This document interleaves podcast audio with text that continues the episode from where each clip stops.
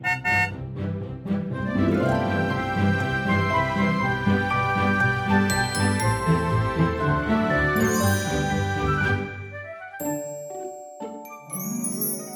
迎搭乘 JK 的身心灵游园车，Life is fantastic。我是 Jerome，我是 Kevin。Kevin，我们今天要回到职场的主题。对，然后我们今天要来聊的一个话题呢，是叫做 Teamwork。嗯，团队合作，因为其实，在职场里面啊，即便是我们在生活中啦，朋友之间的互动，其实大家就很像是一个团队。对，那其实像团队，我们印象中会知道的，就是一些譬如说篮球队啊、排球队啊或棒球队，就是一群人，我们为了要达到某一个固定的目标，我们要互相团队合作，然后我们可能彼此要截长补短。那在职场上面的话，格外会重视的就是这个 teamwork。对，要如何大家一起团队合作完成任务？对，其实我觉得 teamwork 是一个很重要的元素。主要的原因是因为你一个人可以没有领导力，然后你也可以没有很厉害的专案管理的能力，但是你总要有团队的合作。所以我觉得，任何在职场下面的人，你是老板也好，你是刚进一个公司也好，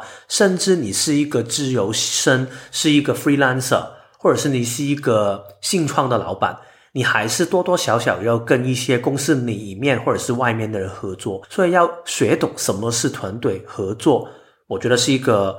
很重要的一课。嗯，尤其是像譬如说，我们简介一下 Kevin 的职场背景，因为可能有些朋友他之前没有听过我们的 Podcast，对他对你其实不太了解。其实 Kevin 是他是在香港工作了八年吗？啊、呃，十年哦。哦，十年，就是说两个不同的公司。对对对。前面的那个公司的话，就是做品牌经理。对。然后做了八年，然后后面两年是到了另外一个公司。对，就是李尔森，是一个市场调研的公司。对，嗯。所以你在你的职场的历程里面，其实你有当过别人的一个 team member，就是当别人的一个属下。对。但是后来你也有变成是一个 team leader。对。你也有去带。更年轻的属下，对，对对，所以你可以从两种不同的角度来帮助我们去了解，在一个职场的环境里面的 teamwork 到底有多重要。嗯，然后你在不同的位置的时候，你其实可以怎么样去观察，跟你可以给怎样的一个贡献。嗯，其实在我一开始走进公司里面的时候，我当时是走进一个维他奶，就是香港一个龙头饮料龙头的公司啊。嗯。然后当时我做的是管理培训生。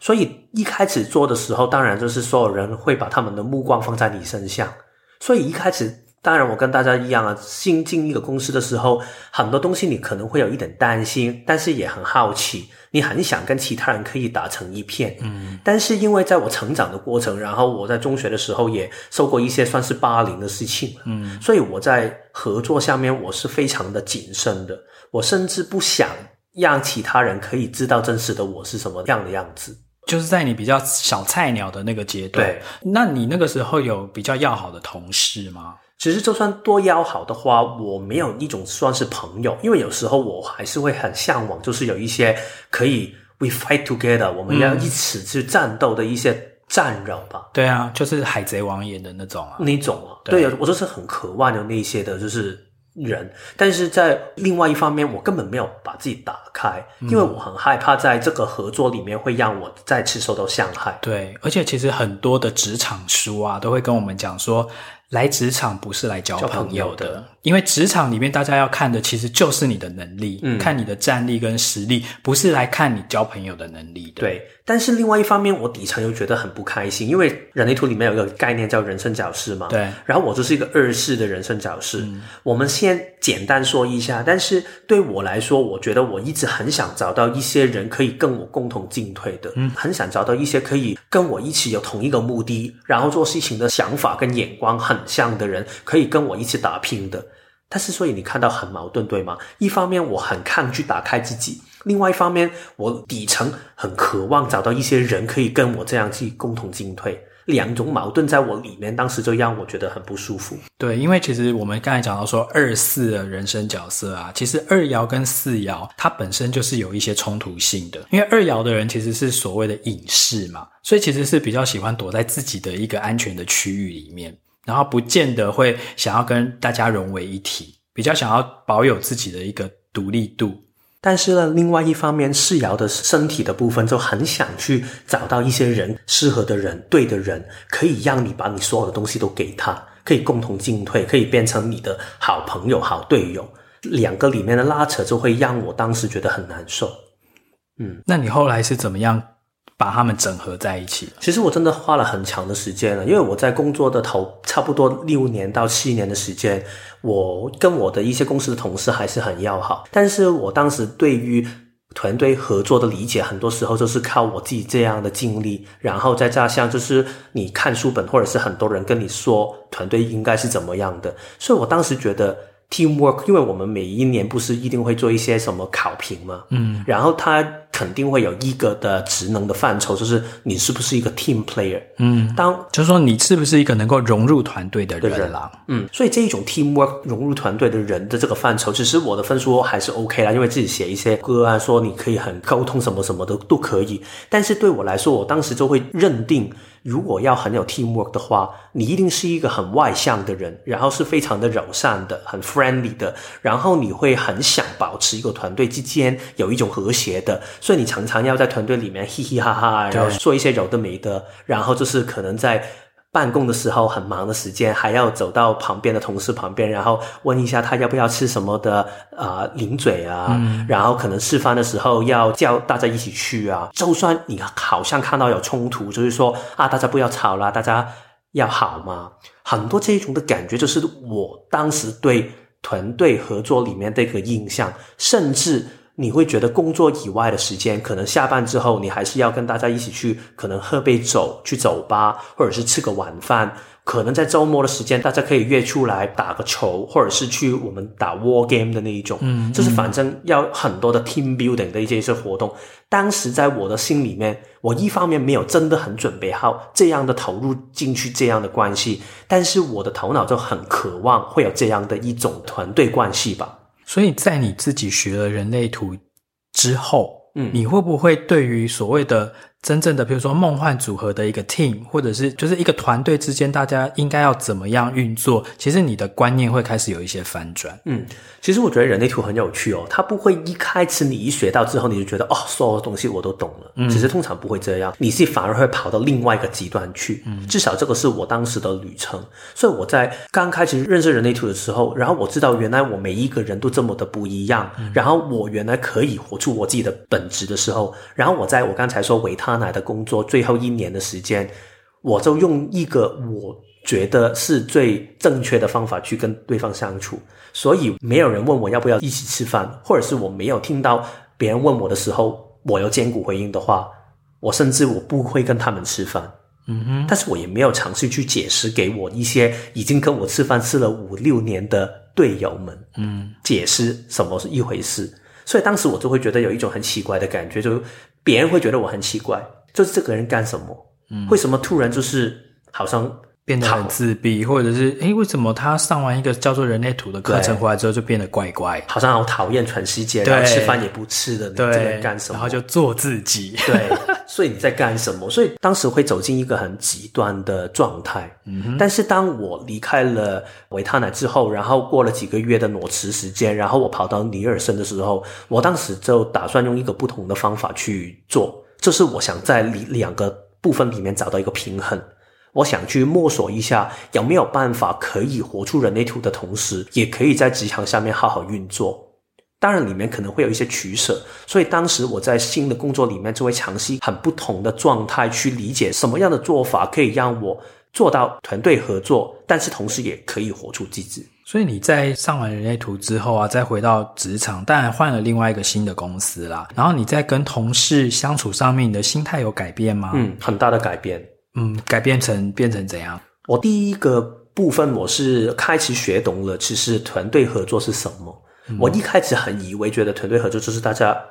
开心嘛，大家可以聚在一起嘛。嗯，但是我后来发现了，其实为什么我们大家要团队聚在一起？好像刚才 Jerome 一开始不是有说嘛，团队的原型就是一个球队，嗯，大家一起去共同做一个事情。对，如果是这样的话，重点不在于大家。相处的很好，嗯，重点是大家可不可以 co-create，就是共同创造一些价值出来。嗯、对，所以其实我觉得这个是我往后我后面会说的，或者是我在无论是尼尔森我会应用到的，或者是现在我在跟其他人合作的时候，我也会提醒自己，我在这个团队里面，如果要共同创造，我要 co-create 的话，我的价值在哪里？嗯，然后我如何可以让对方跟我可以完整的合作，大家都觉得开心，会变成一个一加一大过二的一个效益。嗯哼，所以这个其实是不是也要看说那一家公司他们的一个文化是怎么样的？对，如果那个文化它就是很注重就是那种表面的和乐，或者是表面上大家就是好像我们就是一个 family，我们就是一家人，但是其实根本不去管说私底下我们到底有没有真正有那个动力想要共同创作。对啊，其实我觉得 teamwork 里面第一个重点就是大家有共同的一个信念跟共同的方向，如果不是的话，对大家。可以嘻嘻哈哈，但是我来上班的时候，我也是要除了钱之外，我也要满我的满足感。对，如果大家只是嘻嘻哈哈过一天的话，其实坦白说，我没有办法可以过这样的生活。对啊，就是说对有些人来讲，他尤其是那种比较外向型的人，嗯，他补充能量的方式就是要去跟人家嘻嘻哈哈打屁聊天，或者是互动，嗯，或者是收集一些什么八卦跟情报，但是。对于有另外一些人，他是比较内向型的人，他可能就会觉得很痛苦，嗯，就没有办法融入这样的一个文化。其实你刚才说的这个外向型跟内向型，让我想到一个很有趣的工具。我不知道大家有没有听过，如果大家在一些比较大的企业，或者是你有看过一些可能好像经理人这样的杂志，他们会说到一个、嗯、有一些。在职场下面把人区分出来不同性质的工具，嗯，有一些可能是九型人格，就比较普遍。嗯、然后有一个我自己很喜欢，只是我好像在中国中的时候我就。有听过，嗯，它叫 MBTI，十六型人格，嗯哼，你这个有听过吗？我没有听过，诶，因为我们这种传统产业里面比较少有这种 business 方面的一些评量，嗯，或者是帮你去做一些性向测验。哦，这种的性向测验其实现在，尤其是在香港可能会比较普遍，嗯，然后他大概会用很多的问题去问你，然后你就去。回答问题，当然问问题是一种哦，但是我之前有看过一些比较专业的做法，他不是问你问题，他是教你去做一个实验，嗯，所以他可能会放一个谜题放在你面前，然后你要去解谜，然后会有一些人在旁边观察你怎么去表现，哦，然后他评分，所以这个会比较。客观一点，嗯，因为它不是你自己去想去说，对，是别人去评估你，嗯。但是我现在说，通常的我们都是自己去回答问题，嗯，他通常可能会问你六十到一百条问题吧，对啊，对啊，然后他就会把你用四个不同的面向去区分，嗯。第一个，他会看你是外向还是内向的。嗯第二个，他是会看你是实感型或者是直觉型的，嗯，所以这差别是什么？坦白说了，我也不是这个 MBTI 的一个专家，所以如果大家真的有兴趣，大家可以看一下书，但是我可以简单解说一下。以我的理解，那个 sensing 跟 intuition 就是 sensing 实感型嘛，它比较是说这个人他会看眼前的五感，事实放在他面前，他是怎么去理解，就是怎么去理解。这是眼前事实的感觉。嗯，另外一个 intuition 就是直觉性，就是比较他会看重未来的可能性是什么，然后他会比较看重预感，有一点像我们就是说那种啊，我都知道是这样了，我用预感是会这样发生。然后他有一个第六感，嗯，所以我觉得这个是第二个层次，sensing 跟 intuition，嗯。然后第三个就是 thinking 跟 feeling，思考型或是情感型。其实用一个比较简单概论的方法，就是说，thinking 就比较像爸爸型的一种做法。爸爸型的主管，就是他就是就事论事，对，他比较好像会有一种冷漠的感觉。嗯，然后另外一种就是 feeling 情感性，他会很关注别人的感受，比较妈妈型的主管。对，就是他会比较重视人和，大家是不是可以开心的走在一起？对对对。然后最后一个就是 judging 跟 perceiving，judging 就是判断性。判断型它比较是像我们说左脑的那一种，嗯，我们常说比较结构性的、结构性、逻辑性、系统性，嗯，然后另外一个 perceiving 就是感知型，嗯，然后就是比较可以想东西的时候比较右脑，比较右脑，可能比较天马行空，比较有想象力，比较有想联想力这样子，嗯，比较有创造力。所以大概就是这样。如果大家有兴趣，也可以去上网找一下，有很多这样的资料。嗯，但是我主要想表达的就是，因为刚才我们说嘛，就是外向跟内向，然后。几个不同的组合，所以它就会要两个、两个、两个这样的话，嗯、然后它组合起来就会有十六个的组合。嗯，所以你说 MBTI 其实就叫十六型人格的一个职场的一个评鉴测验嘛？对。所以刚才为什么我们会说到这里呢？就是说刚才主任不是说嘛，内内向。对啊，有些他性格就是比较内向的人，你要叫他怎么去跟一个 team？所以有没有一些人他真的是天生比较不适合 teamwork 的、啊？这个就是很有趣的地方。我当时第一次在国中的时候，我做这个实验的时候，测验测验，我发现我自己是一个外向型的一个人格，所以后面的几个我已经忘记了，但是反正是外向型的。嗯、但是到了我学懂人类图之后，我真的开始了解我自己的时候，我做这个练习测验测验的时候，我发现我自己突然变得内向型。嗯，其实那个差别为什么会发生，就是因为我对我自己的理解会影响到。我做这个测验的时候，那个结果是什么？对，所以其实我们很多人如果没有真的好好理解自己本质的时候，我们会因为自己想自己变成某一个样子，或者是我们觉得社会或者是老板想我们呈现什么样的样子，我们就会觉得自己要这样去做。当时我们在公司的时候，就是做这个测验，然后我们竟然发现公司里面一般的人。他都是同一种的类型，嗯、我们叫 ENTP，、嗯、所以就是外向、直觉、思考、感知。为什么？如果这四个组合起来的话，我们有一个比较简单的名字叫探索者。所以其实公司里面每一个人都很想。你可以成为这样的一个角色，因为我们是做行销嘛，嗯，所以这个就很有趣啊。没有可能一个公司里面会这么偏重在某一个类型下面，嗯，但是问题就是每一个人都觉得一个厉害的行销的人就是要这样的特质。如果你去上网去找一下 MBTI。你最快会看到一些搜寻的结果，它是说什么的 MBTI 什么类型是最好的、最厉害的，嗯、然后什么的一些类型是最讨厌的、最难搞的、啊、最妈宝的，哦，就会有很多这样的标签贴上来。嗯，所以回到刚才说的，为什么会在说职场下面，第一步是你先要清楚自己的价值在哪里。如果你没有清楚自己的价值，你不相信原来你本身的模样就可以活出一种独特性的话，你就会跌进一个很大的陷阱里面。你会很想变成某一个人，但是你永远都没有办法变成另外一个人。就是回到我们常常人类图说的那个模样了。嗯哼，当然我相信所有的这些评测的这一些工具啊，它还是有它的一个信度跟效度啦。也不是说它完全就是测不准，嗯嗯，它一定有它的一个信度跟效度。只是你刚才其实提到一个点，我觉得蛮好，就是说，当你从人类图的角度去认识自己，跟当你用一些其他的这种自己去填表、自己去答题的这种。问卷型的这种工具去了解你自己的时候，其实会有一些误差值的。对，因为在人类图里面，我们有讲过说，其实人有两个面相嘛，就是黑色跟红色嘛。红色的是你的无意识的面相，那黑色是你的有意识的面向。可是那个无意识的面向，它还是一直在运作啊。嗯、可是你永远从你有意识的面向的自我觉察，它只能够了解你的一半而已。对，所以当你自己去填这种答题的这种问卷的时候，有一半的你自己，你自己是没有意识到的。嗯，嗯，所以你是选不出真实的你的可能一个状况的，反而可能是相反，会变成一个你很想成为的你。对，嗯、就是说你明明其实你的设计也许是一个很内向的人，嗯、可是因为整个你从小受到的可能欧美的教育啊，或者是整个文化的制约啊，就是说人就是要 outgoing，对对对，人就是要 friendly，对，然后你就要 smile，对，就是类似这种感觉，想起都觉得累。你就要见到面的时候就 How are you？就类似这种。Oh, I'm fine.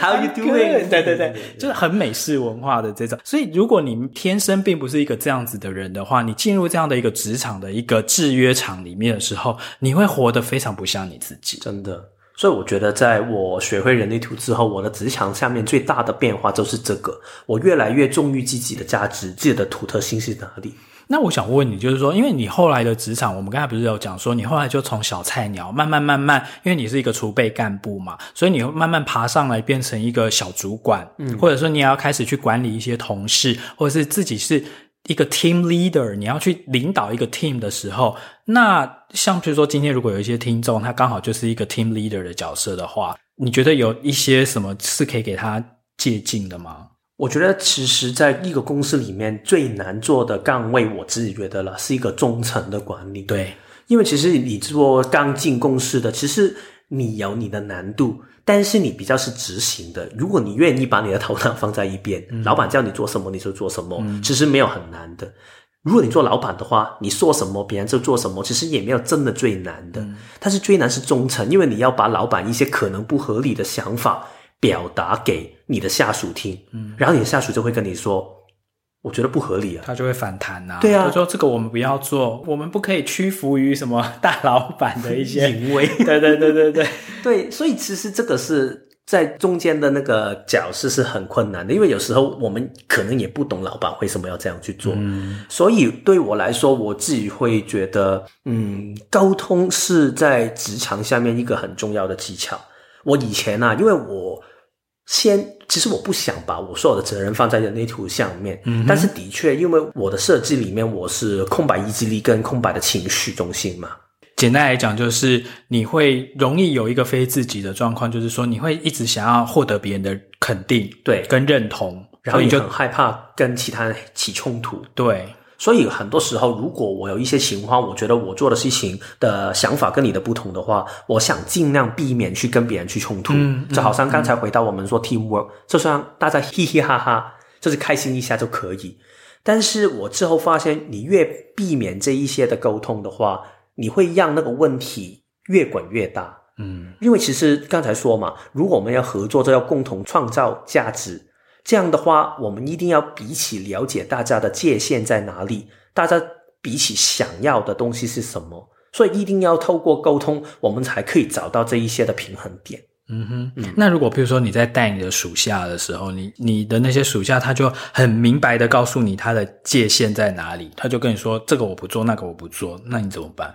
我就会看他其实不做的原因是什么，因为我之后在我刚才说 Newson 的工作里面，我真的会跟他们讨论。我会说，现在我有几个简报要做，所以你觉得你可以这样去做到吗？然后如果他真的觉得不可以的话，我当然会跟他讨论，他觉得卡住的点是什么。嗯，但是如果我在沟通里面，我真的觉得他现在还没有准备好的话，可能我就会自己去做某一些东西。所以你就会把那个任务自己拿起来自己做。对，但是当然应该这样说吧，这个是一个。过程，因为如果太长时间，你都发现你的下属根本没有办法可以帮你处理任何事情，嗯、或者是他根本不想负责任的话，嗯、如果我看到，我当然会跟他去处理这个问题。嗯、但是如果我真的有时候发现，我跟他了解过后，他真的没有准备好可以做这个事情，我也不想成为一个老板，是把所有我不想做的事情就交给你，你自己想办法吧。嗯，有一些老板会这样吗？但是我以前也会有这样的状态，因为我的老板也是这样对我。我也这样对我的下属，但是后面在我的工作里面，我觉得尊重是一个很重要的事情。对，但是尊重的基础要出在沟通，因为你透过沟通，你才可以了解对方真正重要的是什么，不是他说给你听的话哦，是你听他说话的时候，你感受到你对他的认知，你知道他要的还是不要的，他卡住的点是什么？我觉得这种专注在职场上面是非常重要的。然后在你的验证实验之后，你觉得他们后来就在工作上面的时候，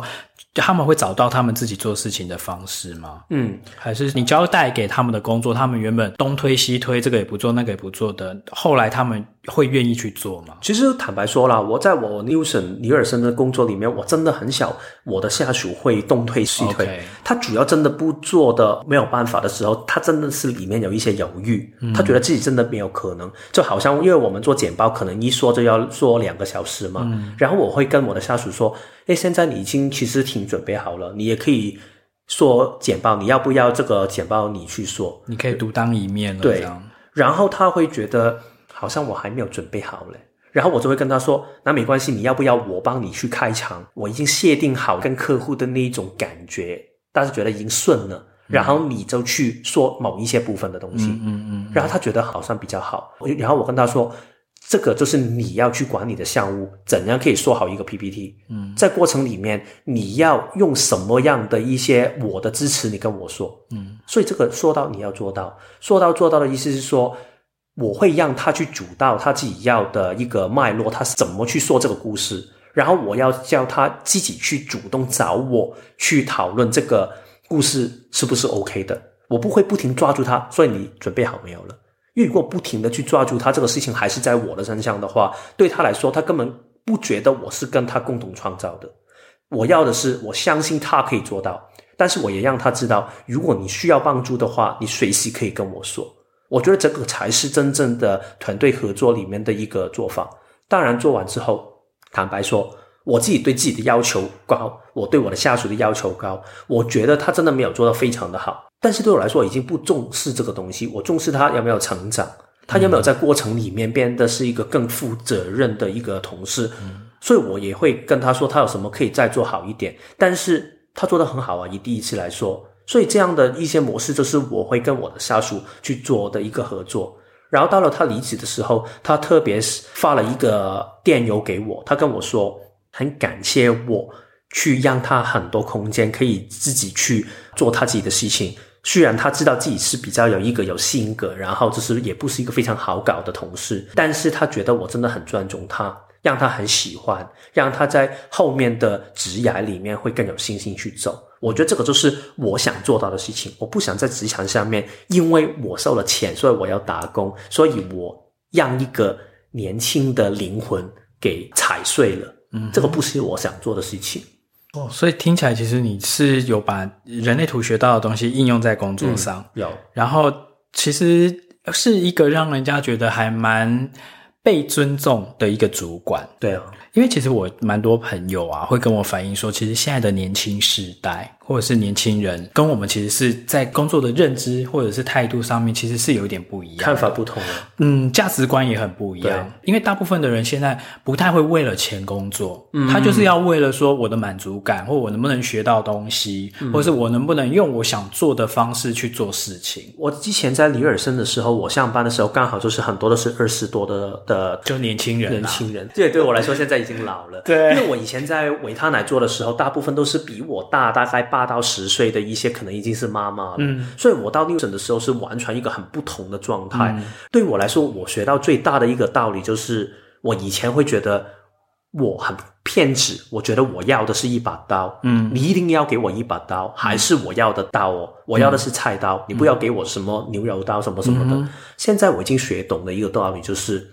真正的领导的人。他是不介意手上拿着是什么，嗯，他会看到每一个他眼前的工具最厉害的地方是什么，对，然后他改变自己的做法。举一个例子，最厉害的厨师，煮饭的厨师，他们不会去管。我现在很执着，我要一定要煮这个东西，嗯，他会去菜市场去看那个东西是可做之材，对，然后我就想怎么可以把这个东西呈现到它的美。其实我觉得做团队合作，或者是你做主管、小主管。也是用这个的心态，你看到他，如果你说二十多岁的年轻人，对啊，他就是有这样的一个脾气，嗯、他有这样的一个心态，这个就是你的限制，这个就是现实。但是你如何可以用到它，可以把它里面的光芒发挥出来，这个就是你的能力。所以其实识人的能力很重要，嗯，就是你要能够去看出说他具备怎样的一个潜质，或者是他的他的个性有哪一些是你刚才讲说这个刀或者是这一个武器在我手上被我所用的时候，我要怎么样把它的功率或者是把它的功能发挥到最大，嗯，而且他还要甘愿为你所用。但是我觉得识人的角度其实不是一种特别的能力，只要你愿意去尊重别人，去接受每一个人的不同，嗯，然后你先去观察。然后去接受，接受不代表你要喜欢这个人，我我就喜欢你这个人这么的不为钱工作，不是这样。但是是你完整的接受这个人就是这样，所以你去想我怎样跟他相处就可以。嗯，刚才说的好像只是说一个小主管去管理他的团队，其实不是，因为团队合作里面，就算你。跟你的老板相处，你去理解你的老板需要的是什么，对，然后你去尊重他的需要，其实也是一种合作。然后你跟你旁边一个团队里面的同事去合作，也是这样啊。嗯、就算如果你是一个公司里面有一些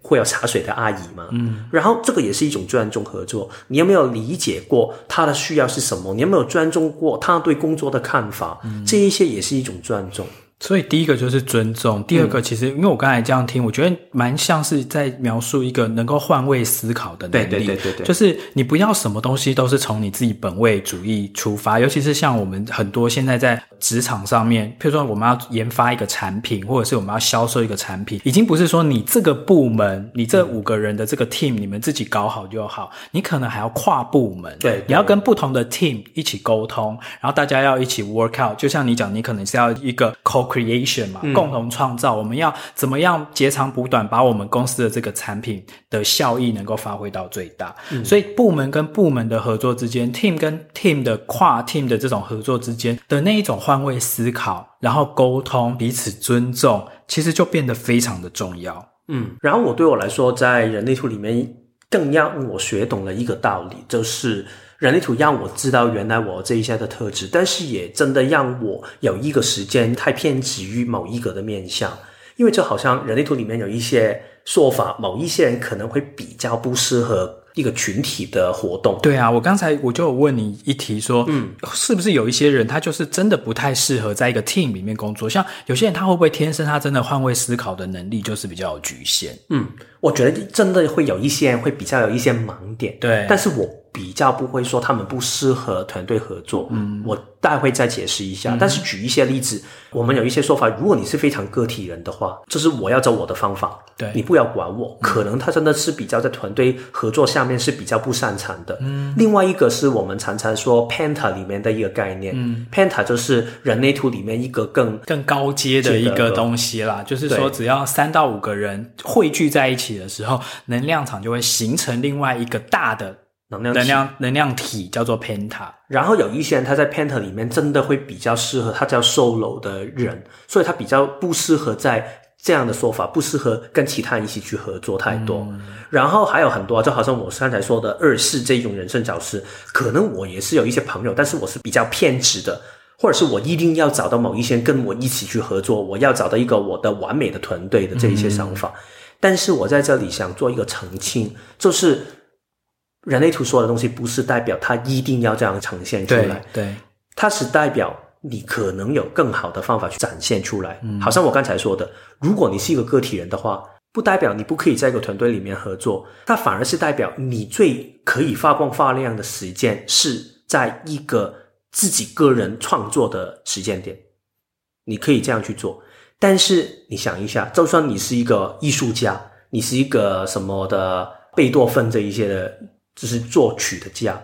你还是要找其他人去合作，去卖你的东西，或者是你还是生活，你还是要合作嘛。嗯。所以其实合作更可能成为你的盲点，所以你还是要学会一些基本的团队合作。但是那个差别在哪里？你知道你的强处、你的优势、你的维特质，不是在于团队合作，不是在于就是跟别人去 outgoing 啊、friendly 这一些的话，你就不要拿这一个东西出来卖。嗯。你有基本的能力，你知道自己。不擅长就可以，但是你维持某一些程度下面的应用，嗯，然后我会觉得说，如果你真的扪心自问，你真的就是一个比较难融入群体的人，其实你也不用真的很勉强你自己，嗯，因为你反而是要去到一个是可以允许你好好做自己的团队，嗯，也许那对你来讲才是一个真正你可以发挥的地方。对啊。所以，我通常如果我遇到我的职场里面的个案，他跟我说的时候，我也会主要跟他这样是说：你要去在这个团队里面，你找到自己的空间，你要找到一个可以尊重你去活出你自己的独特性的一个老板跟工作的环境。但是，你要可以找到这个空间的话，你一定要维持某一程度上面的合作精神，让别人愿意去尊重你。如果你都不愿意去尊重别人的话，你就觉得对啊，我就是很厉害啊，我就是不喜欢跟你们合作的话。别人也不会给你可以自己做自己事情的一个机会，嗯，所以我觉得这个是一种平衡，嗯，这就是你刚才也一直在强调的，就是尊重这两个字嘛，嗯，你不能永远只是在那边希望别人都尊重你，那你自己有没有去尊重别人呢？对，你自己的特立独行，你有没有去尊重那一些都在守规矩的人呢？嗯。对，其实我觉得人类图里面的路，好像我们上一集有说到这一个点，就是排他性嘛。嗯，其实我们活出自己当然是一件好事，但是我们没有办法去强迫其他人跟你走同一样的路。我一开始在学人类图的时候，我真的没有很学懂。我觉得我很喜欢的事情，我很想其他人跟我一起去做，我很想让其他人一起看到我的风景。我举一个很有趣的例子，是我当时去。啊，Sedona 去美国，然后去找 Marianne 去上课学怎么去做 immersion 嘛。然后当时我跟我的朋友一起去 Grand Canyon 跟 Sedona，然后大峡谷哦，大峡谷对对。然后 Sedona 跟大峡谷的时候，我有很多很想去的地方，但是开车的不是我，所以当时我就会觉得有一种闷住的感觉，觉得为什么你们就不配合我，跟我一起去走我这一些旅程？然后当时我真的有一几天我觉得很烦，因为要跟其他人去配合，然后每一次要跟其他人去合作的时候，我就要去妥协，我没有办法去做我的事情。嗯、但是去 Sedona 跟大峡谷是一个可能一辈子可能只去一两次的事情，我现在不去，我之后就没有机会去，所以我当时就闷住很久。突然有一天早上，而且你又害怕跟人家起冲突，对。对，我也不想强迫别人去做某一些事情去配合我，对。所以我最后做了一个决定，就是突然有一天早上，因为在 Sedona 都是美国典型的地方，它是非常的散开，所以你一定要开车，嗯，大部分时间。但是我很想看日出，日出，日出，所以我住在那个地方里面，然后我在凌晨的四点多，嗯，我背起一个大背包，嗯，然后我就慢慢去走路去一个登山的地方，嗯，然后我大概走了一个半小时，那时候应该天整个都是黑的，黑的，完全黑的，嗯，然后走了一个半小时才到那个登山开始的路，嗯。然后我整个早上就走了差不多三四个小时这样的，嗯、然后我觉得那个感觉非常的棒。嗯、这个经验让我可以学到一个道理，就是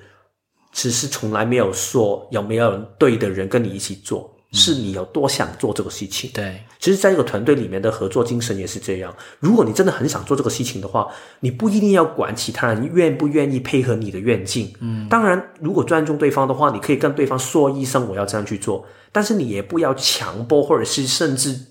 去怪人生、怪宇宙，为什么不让你找到一些跟你志同道合的伙伴？对，因为其实团队合作不代表我们要一辈子每一个事情。都大家有共同的想法，嗯，要共同进退，那个不可能，那不可能。对，当然你跟你的那一些呃旅伴或者是你的那一些同事，你可以想办法去说服他们啦。嗯，你可以去告诉他们说，为什么我想做这件事，或为什么你觉得我们这个团队往这个方向去是比较好的。你可以试着跟他们沟通，然后去说服。但是如果大家的共识是他们不要跟。那也没关系，你就自己去做吧。对，就是看你自己最后有多想做这个事情。嗯嗯。所以，我们今天聊这个 teamwork 团队合作的主题，也算聊的差不多了。最后，你有没有什么想要最后补充的呢？嗯，其实我觉得真的是，如果在职场下面。啊、呃，你可以遇到一些朋友，可以跟你有一个共同的价值观，然后大家可以有同一样的信念的话，其实我觉得是真的是一个很美好的事情。那真的可遇不可求了。对，但是我觉得只要你有这个信念的话，